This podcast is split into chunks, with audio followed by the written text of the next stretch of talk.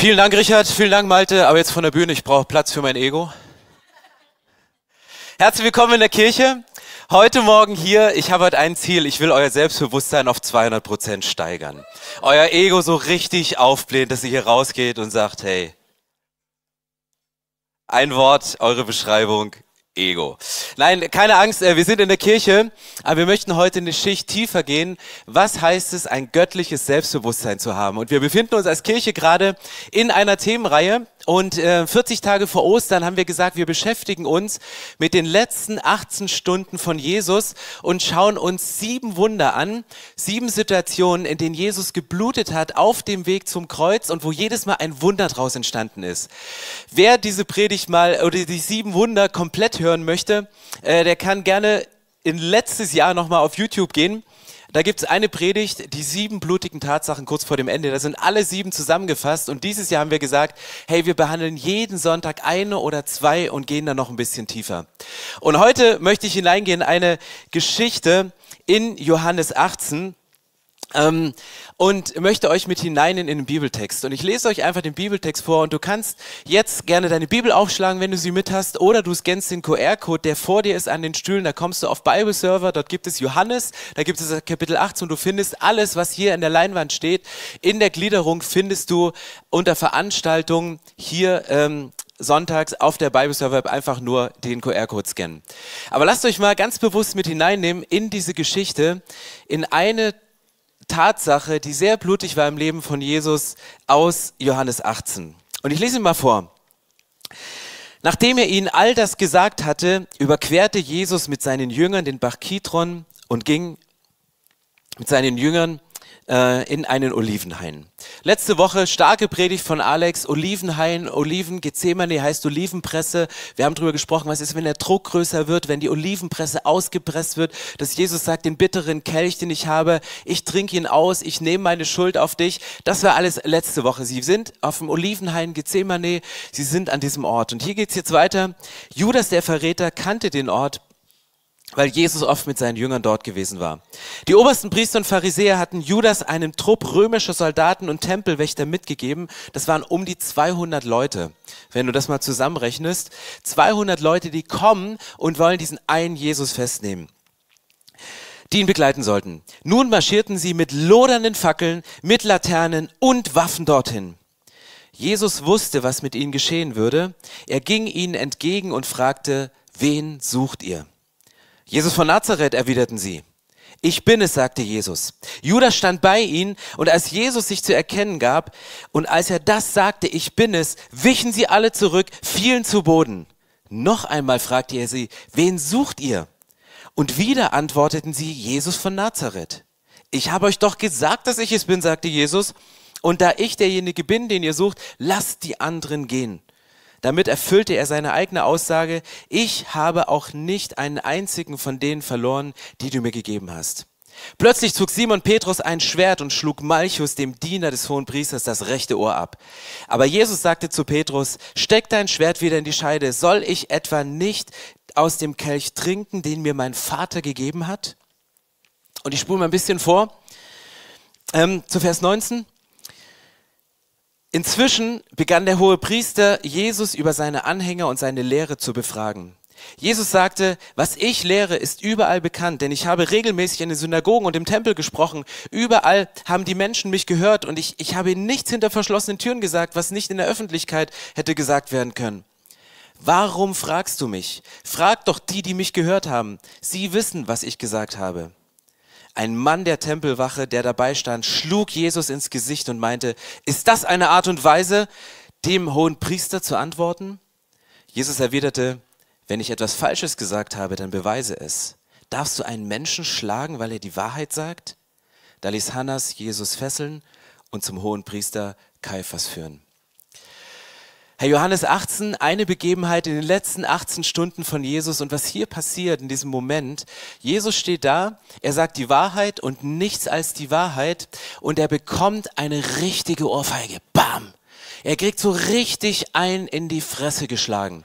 Im Micha, das ist im Alten Testament ein Prophet, da ist bereits über diesen Satz geschrieben, dass man ihn zerraufen wird, dass man ihm zerkratzen wird, dass man ihm den Bart ausreißt, dass es blutig wird. In dem Moment, wo Jesus die Wahrheit von sich gibt, reagieren Leute und üben Gewalt an Jesus aus.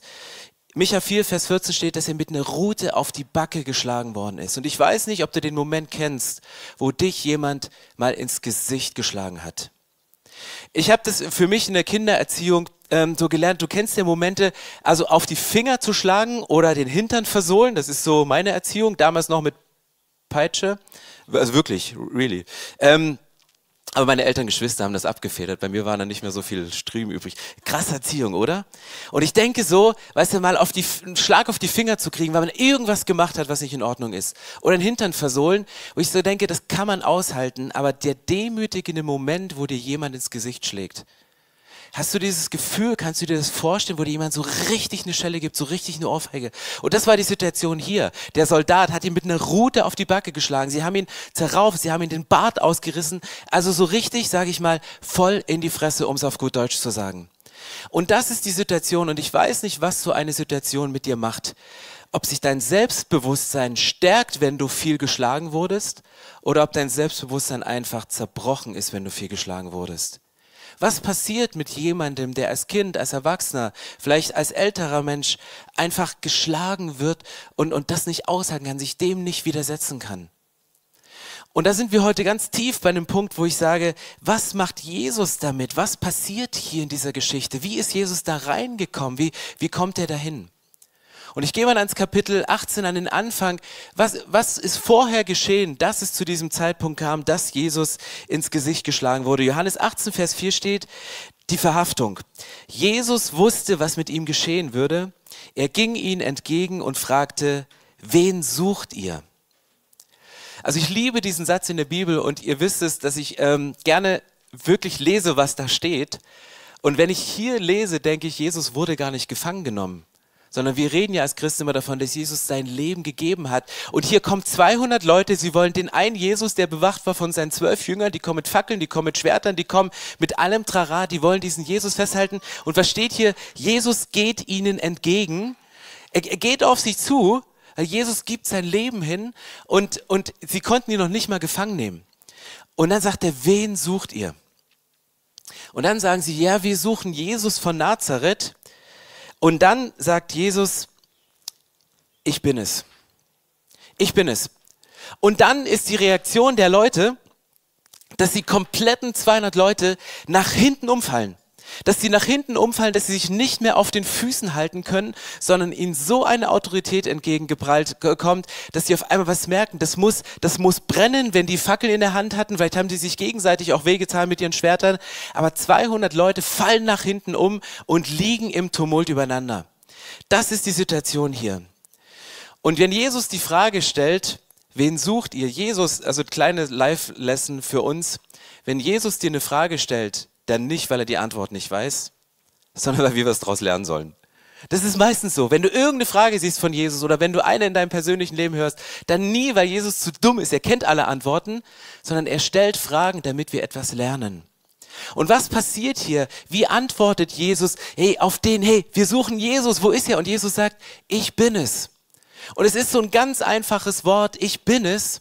Aber es ist dasselbe Wort, was bereits in Jesaja beschrieben ist, als Gott sich offenbart. Und es ist dasselbe Wort, was Gott zu Mose sagt, als Mose vor dem brennenden Dornbusch steht.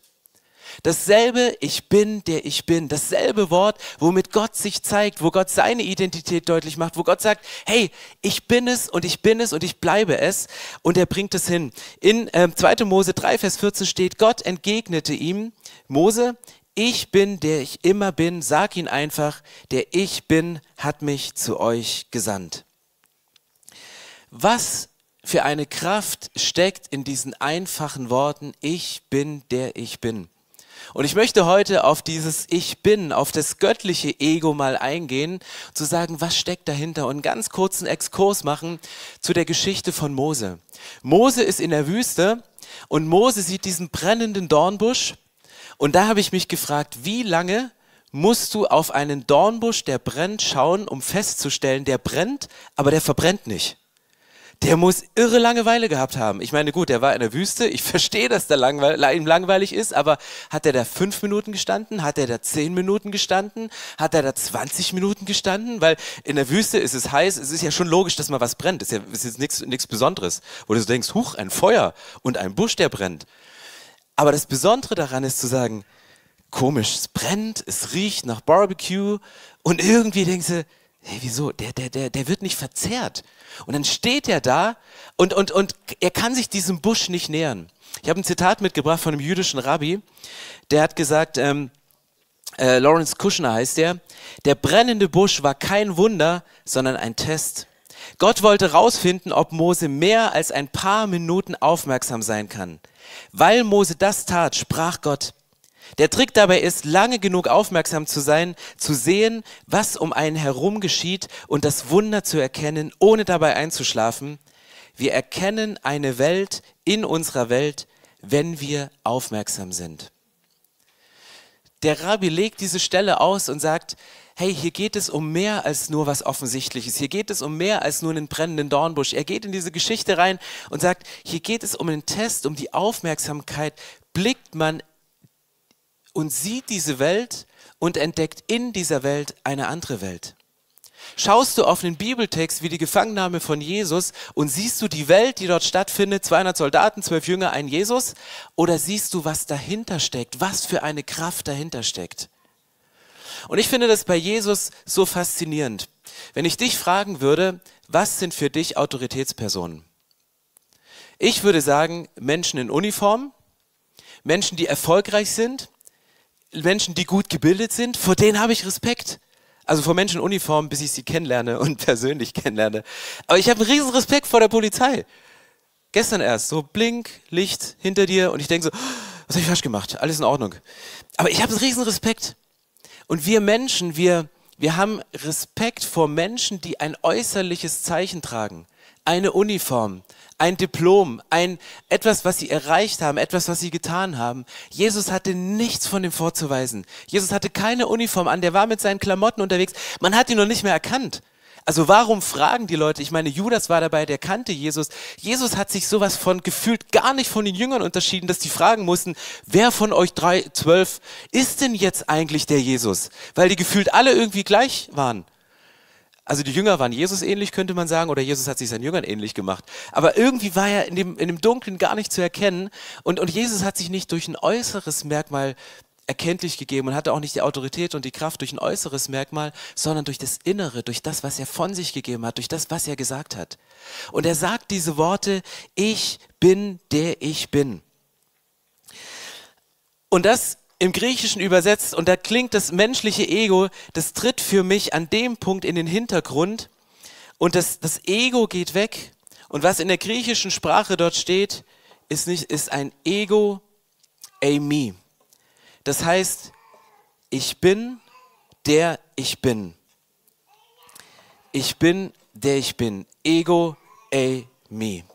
Und das sind die zwei Worte, die Jesus von sich gibt und sagt, hey, damit ihr versteht, wer ich bin, ähm, sage ich euch einfach diese Worte. Das Ego ist immer noch da, das Ich bin. Aber ich bin, der ich bin.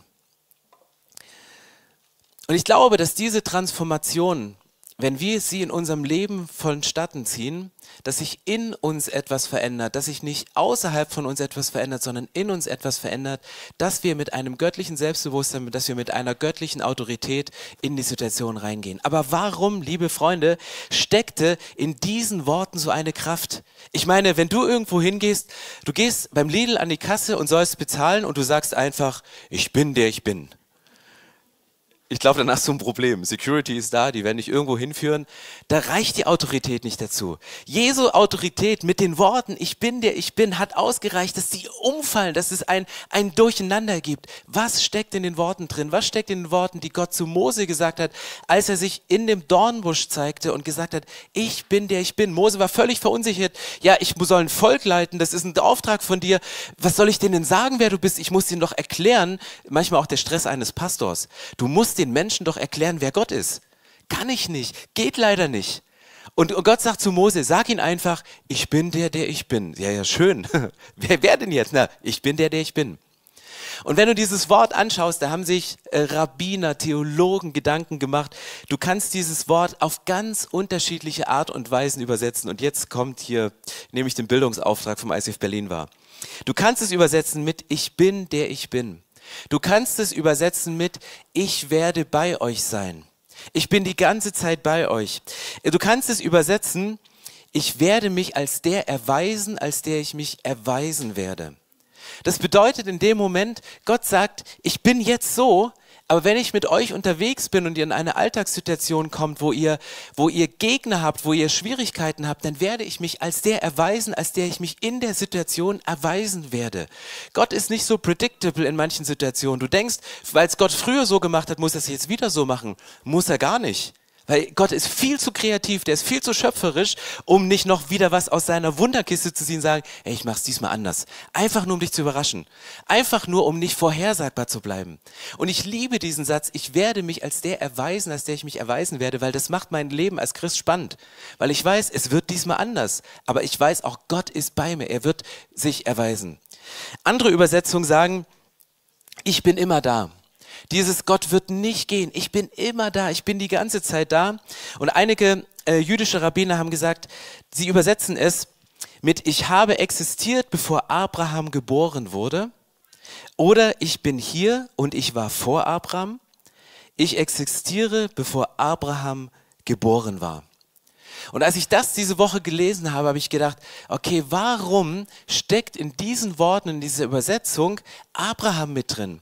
Woher nehmen Sie diese, diesen, diesen Kontext, dass das Gott sagt, ich bin der, der immer ist und immer sein werde und ich bin jetzt und ich war schon vor Abraham da.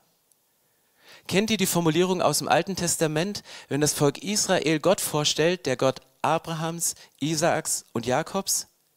Das war das, was sie, wo sie am, am längsten zurückdenken konnten. Wenn das Volk über seine Identität gesprochen hat, sind sie immer über die Rettung aus Ägypten gegangen, sind sie immer über die Geschichte gegangen. Was hat Gott mit ihnen gemacht? Sie haben immer die Geschichten erzählt. Das ist passiert, das ist passiert, da hat Gott geheilt, da hat Gott jemanden äh, wieder auferweckt, da hat Gott ein Wunder gemacht. Sie haben immer die Wunder erzählt und das, das weiteste, was sie zurückdenken konnten, war zu Abraham. Weil davor war irgendwie nichts und sie haben aus Abraham ihre Identität als Volk genommen. Sie haben diese Identität als Grundlage genommen für ihre Beziehung zu Gott, für ihre Identität als Volk Gottes. Und dann kommt Jesus, dann kommt Gott und stellt sich bei Mose und Jesus in diesem Garten vor als der Ich bin, der ich bin. Ich bin vorher und sagt, hey, die Identität Gottes die war schon vor Abraham da. Zieht eure Identität doch nicht aus euren Vorfahren, aus eurer Erziehung, aus dem, wo ihr geschlagen oder nicht geschlagen wordet, wo ihr Höhen oder Tiefen erlebt habt, sondern zieht sie aus dem, der ich bin. Und das ist zeitlos, das ist endlos, es geht in die Ewigkeit zurück. Und das fasziniert mich hier in diesem Text, weil ich sage, alter Falter, was hat die Bibel hier reingepasst? Und jetzt ähm, die griechische grammatische Form, ich musste selber nachlesen, es ist ein progressives Präsens. Kennt ihr das? Ich lerne mit meiner Tochter gerade wieder die ganzen deutschen Formen, weil ich kann zwar reden, aber das Erklären, was ich rede, also theologisch schon, aber manchmal grammatikalisch nicht so. Und ähm, habe ich das mal aufgeschrieben. Es ist die Gegenwartsform einer vergangenen Handlung, die immer noch andauert. andauert. Cooler Satz, oder? Das ist für die, für die Linguistiker unter uns, die Deutschlehrer. Die Gegenwartsform einer vergangenen Handlung, die immer noch andauert. Also mehr kannst du gar nicht reinpacken, oder? Es ist die Gegenwart, es passiert jetzt. Du kannst Gott jetzt erleben. Die Jünger konnten Gott erleben in dem Moment, wo Jesus gefangen wurde. Sie wussten aber auch, wir haben schon eine Geschichte mit ihm. Und es ist nicht irgendwie ein spektakuläres Wunder, was wie ein Feuerwerk aufgeht, sondern hey, da zündet was, da ist ein Feuer in uns drin und das, das entzündet einiges. Und, und da kommt es her. Und es ist eine Handlung, die, die passiert jetzt, die war schon und die bleibt. Und das ist Gott. Ich glaube, es gibt keine schönere Beschreibung, dass Gott sagt, ich bin der ich bin, ich bin immer da, ich werde mich erweisen als der, der ich mich erweisen werde. Vertraut einfach drauf, dass ich ein Wunder mache. Wie auch immer, bleibt dran und ich werde euch überraschen mit dem, was ich mache. Und das liebe ich an der Bibel, wenn ich dahin schaue. Und jetzt ist die Frage, was hat das Ganze mit uns zu tun? Ich möchte euch eine ganz kurze Illustration zeigen um das Ganze in unser Leben anzuwenden. Unser Leben, ich mache es super einfach, findet mal auf zwei verschiedenen äh, Ebenen statt. Und ich glaube, eine Ebene, die wir alle kennen, ist es die, wir tun gewisse Dinge und mal sind wir erfolgreich und mal scheitern wir. Es gibt den Moment, wo du sagst, hey, ich mache was Richtiges gut und das nennen wir Erfolg. Und auf der anderen Seite von Erfolg, ich weiß nicht, ob du Erfolgsmomente erlebt hast. Für Jesus war das wahrscheinlich ein Erfolg, aber es gibt auch Momente, dass wir Scheitern erleben.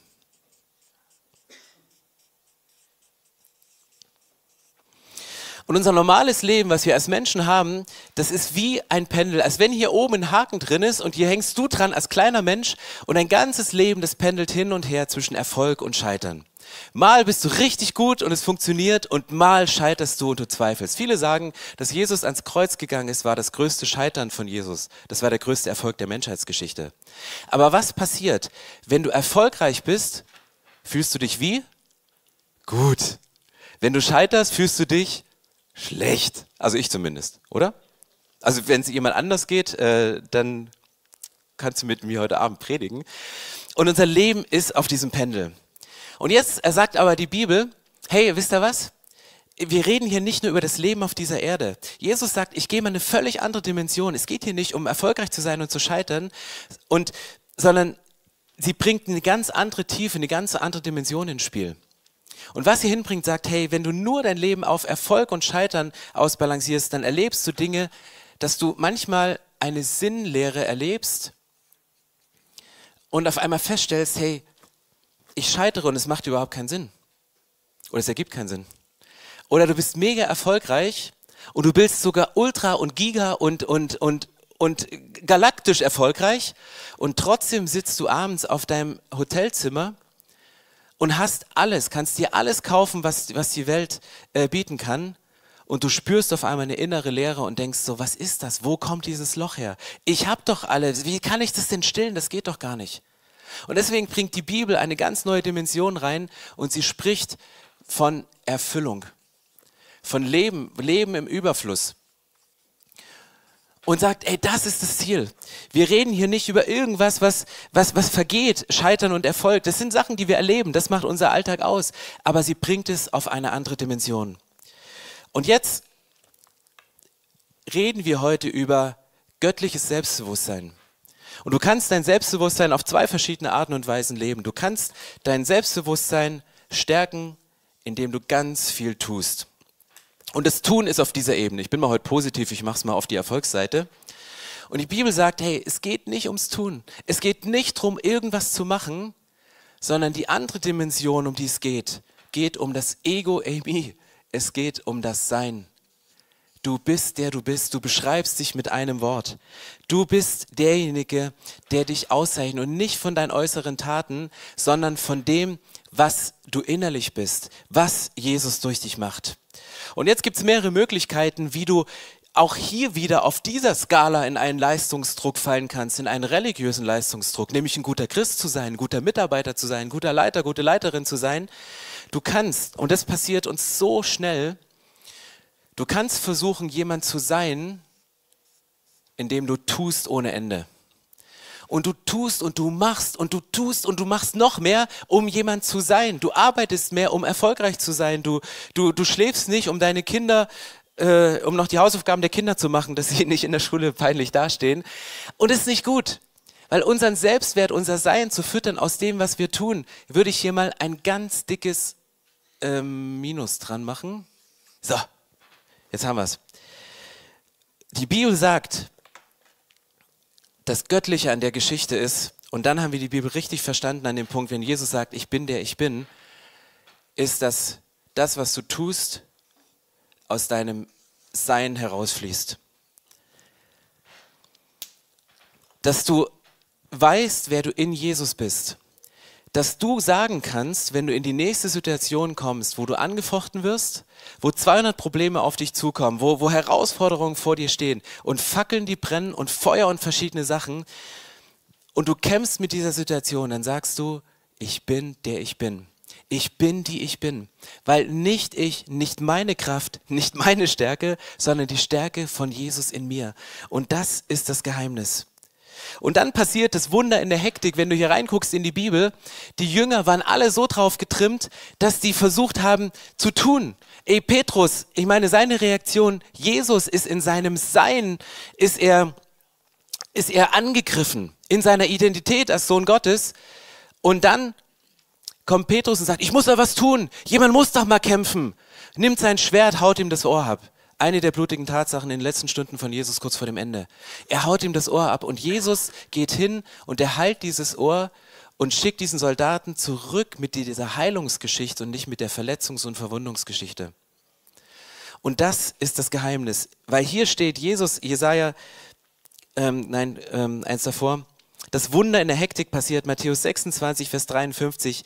Wisst ihr denn nicht, dass ich meinen Vater um tausende von Engeln bitten könnte, um uns zu beschützen und würde er sie nicht sofort schicken? Jesus sagt, auf dieser Ebene könnte ich euch tausende Engel schicken, überhaupt kein Problem.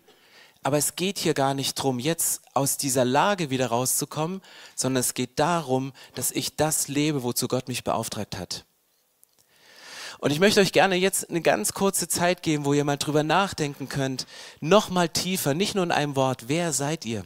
Wer seid ihr in Jesus? Wir hatten eine Small Group bei uns letzte Woche. Wir haben so eine Männerkleingruppe. Ey, ich kann das nur empfehlen. Such dir eine Kleingruppe und wenn du keine findest, gründe eine.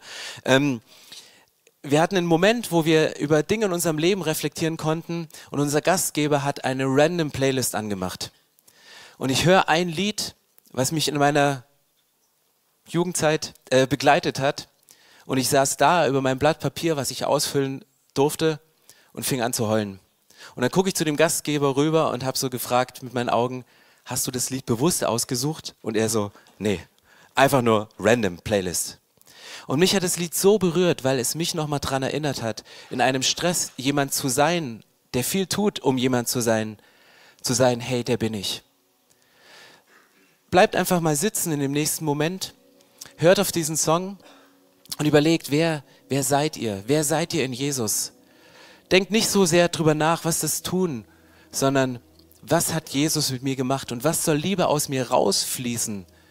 Ganz natürlich, weil du so bist, wie du bist, statt dich kaputt zu machen und in Burnout zu rennen, weil du tust, um zu beweisen, dass du doch jemand bist.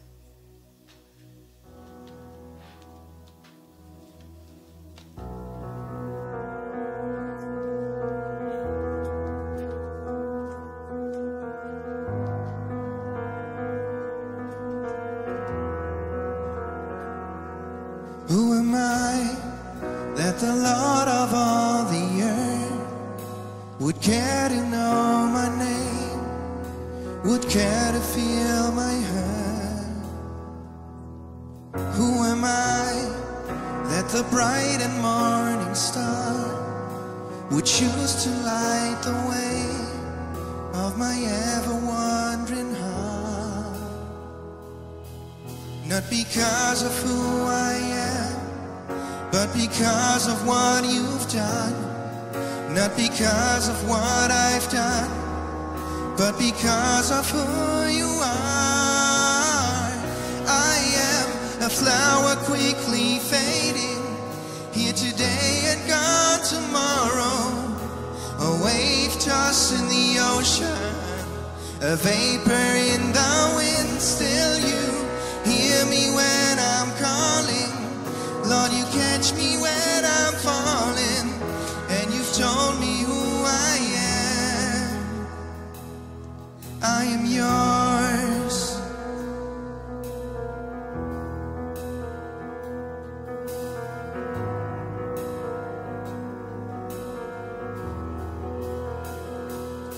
Who am I that the eyes that see my sin would look on me with and watch me rise again? Who am I that the voice that calmed the sea would call out through the rain and calm the storm in me? Not because of who I am but because of what you've done. Not because of what I've done, but because of who you are, I am a flower quickly fading, here today and gone tomorrow, a wave tossed in the ocean, a vapor in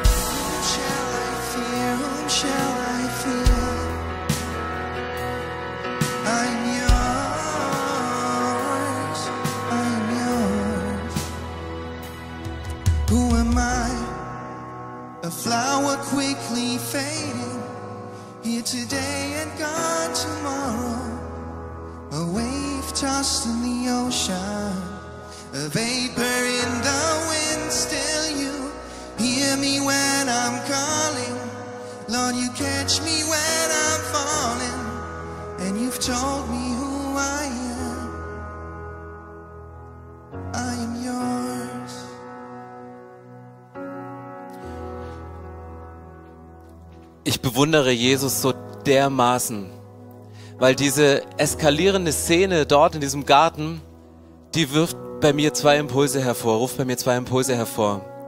Das erste und das menschliche ist der Impuls von Petrus. Wir müssen was machen, wir müssen was tun, Schwert raus, Ohr abhacken, irgendwie was zu machen. Und wenn ich dann ein bisschen tiefer drüber nachdenke und sage, Herr Jesus, auch für ihn, es sieht aus wie ein Scheitern, es sieht aus wie, äh, wie eine Aufgabe, es sieht aus wie, jetzt ist alles vorbei. Und um mal ins Pastorendeutsch zu übersetzen, wenn Jesus diesen Satz sagt, ich könnte hier Scharen von Engeln rufen, Jesus macht's in dem Moment nicht. Dass seine Jünger vielleicht fragen, sagen, Jesus, ja, wo ist denn deine geistliche Autorität? Kannst du hier keine Dämonen oder Leute austreiben? Wo ist es denn?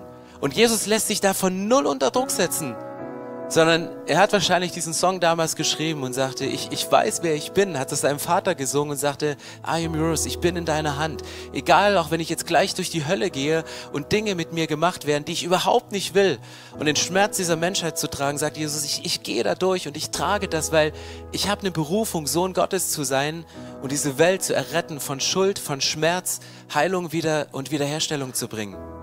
Und in Jesaja ähm, Jesaja 50, Vers 6 steht, ich habe meinen Rücken denen entgegengehalten, die mich schlugen, und meine Wangen denen, die mir den Bart ausrissen. Das dritte Mal, wo Blut geflossen ist in, dieser, in den letzten 18 Stunden. Ich habe mein Gesicht nicht vor Hohn und Speichel verborgen. Was für ein krasser Satz, prophetisch über das, was hier passiert mit Jesus vorausgesagt. Dass er sagt, hey, Jesus sagt hier nicht, ey, ich habe ihm die Stirn geboten. Ich habe ihm mal so richtig die Meinung gegeigt. Ich habe ihnen mal so richtig die Bibel um die Ohren gehauen, dass sie endlich verstehen, wer hier das Sagen hat. Sondern Jesus sagt, nein, ich habe ihnen nicht die Stirn geboten, ich habe ihnen nicht meine Meinung gegeigt, sondern ich habe ihnen meinen Rücken entgegengehalten. Der Rücken, von dem an anderer Stelle in der Bibel gesagt wird, über den die Peitsche ergangen ist, um unsere Wunden zu heilen, um die Schmerzen, die wir hatten, zu tragen. Jesus sagt, ich trage es mit dir, egal in welcher Situation du gerade drin bist ob du erfolgreich bist und den Erfolg nicht handeln kannst, ob du scheiterst und unter der Last des Scheiterns nicht zurechtkommst. Sag Jesus, ich heb's auf eine völlig andere Ebene. Nämlich ich heb dich zu mir und sag, du bist mein. Und trotzdem, und so geht's König David, hast du vielleicht Gedanken des Scheiterns. Gedanken des Verlorenseins, Gedanken dessen, wo du sagst, ich, ich bin nichts, ich bin niemand. David sagt Psalm 51, Vers 5, denn ich bekenne meine Sünde, die mich Tag und Nacht verfolgt. David sagt, ich komme nicht zur Ruhe, ich bin innerlich so aufgerieben, das verfolgt mich, ich krieg's nicht los. Und er sagt, ich bekenne meine Sünde, die mich Tag und Nacht verfolgt, einfach um wieder diesen inneren Frieden zu kriegen, einfach um diese Ruhe zu kriegen. Und dann dieser Zuspruch in Hebräer 9, Vers 14, wie viel mehr kann das Blut des Christus bewirken? Denn durch die Kraft von Gottes ewigem Geist brachte Christus sich selbst als vollkommenes Opfer für unsere Sünden dar. Er befreit unser Gewissen, indem er uns freispricht von unseren Taten, für die wir nur den Tod verdienen. Nun können wir dem lebendigen Gott dienen. Das, was hier passiert, ist eine absolute Befreiung und Reinigung. Weil Jesus sagt, ich bin auf diese Erde gekommen und auch wenn Blut das ist, was du schlecht rauswaschen kannst aus irgendwelchen Klamotten und Kleidern, ist es das, was dich reinwäscht von allem Schmerz, von aller Schuld, von allen Lasten, die du alleine trägst. Und ich möchte gern dafür beten, dass Gott es jetzt in diesem Moment macht, für den Bereich, wo du gescheitert bist, wo du an deinem eigenen Erfolg hängst und verzweifelst und möchtest auf eine Ebene holen von einer Sinnerfüllung in unserem Leben, dass wir in eine Beziehung zu Jesus gehen. Hey, lasst uns aufstehen und ich möchte gerne ein Gebet sprechen und möchte das anhand der vier Symbole deutlich machen.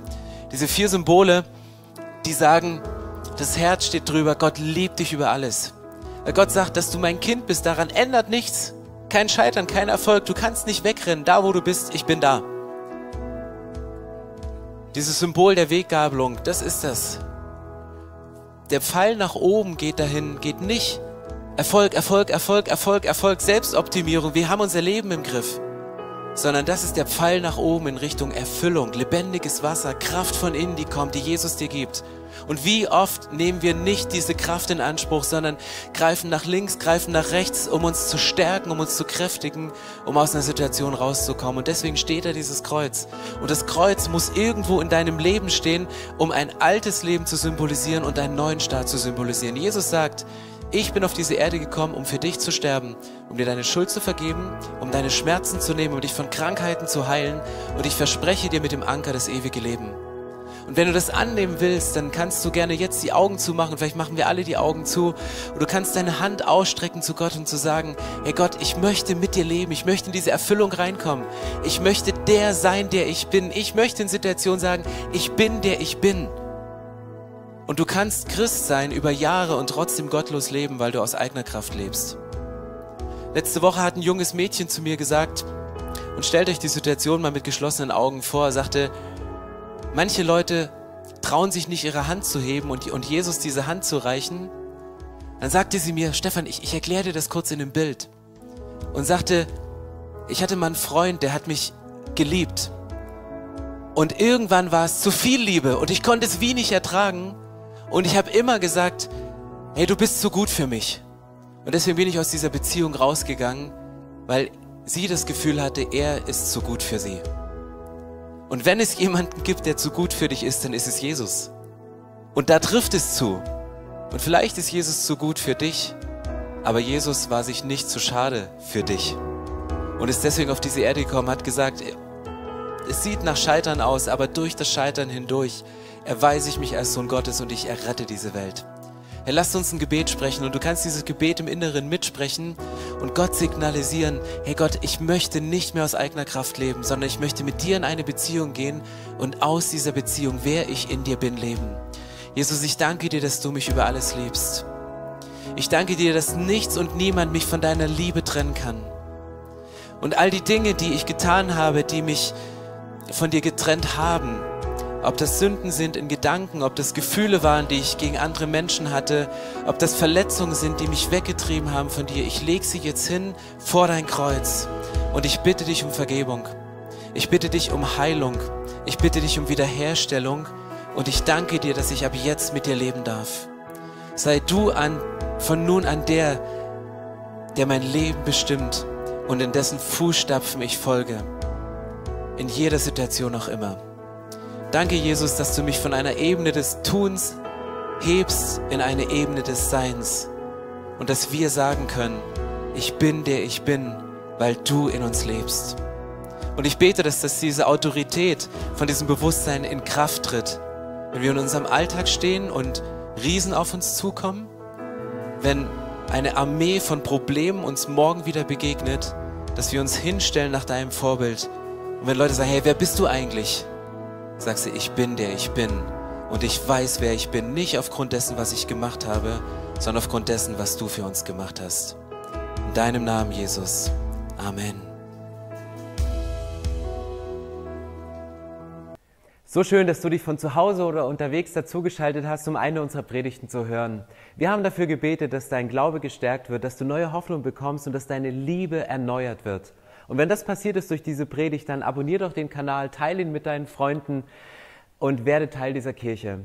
Und wenn du sagst, darüber hinaus möchte ich diese Kirche gerne im Gebet und finanziell unterstützen, dann teilst du mit uns einen Traum. Und wir haben einen Traum, dass diese Botschaft von Gottes Liebe und von dem Glauben an ihn nicht nur hier in Berlin bleibt, sondern über die Grenzen der Stadt, über die Grenzen des Landes weit hinausgeht. Dann machst du das mit deinen Gebeten, mit deiner Spende möglich. Vielen, vielen Dank, dass du Teil dieser Kirche bist und lass uns gemeinsam kooperieren, um das Reich Gottes hier in Deutschland zu bauen.